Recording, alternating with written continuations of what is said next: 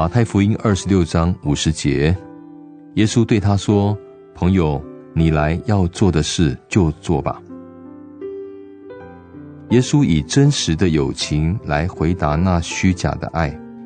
耶稣以温柔的话来回答那出卖他的亲嘴。耶稣就是这样他甚至爱犹大。他称犹大为朋友。耶稣最狠毒的仇敌以及那些执行将他钉十字架的人，与犹大比起来，他们都可以算是情有可原。犹大领受耶稣的爱有三年之久，但他忘恩负义，践踏耶稣所赐予的一切仁慈。为这一点微不足道的利益，犹大竟出卖信实的主，让耶稣受到可怕的痛苦。犹大轻看曾领受过的厚爱，轻看主同在以及见到主荣光的宝贵经验。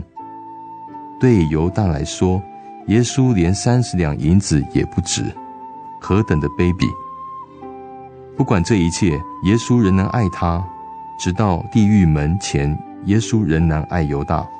犹大甘愿的踏入地狱之门，救主站在外面，空空的伸着双手，由于他的爱被拒绝而心中伤痛。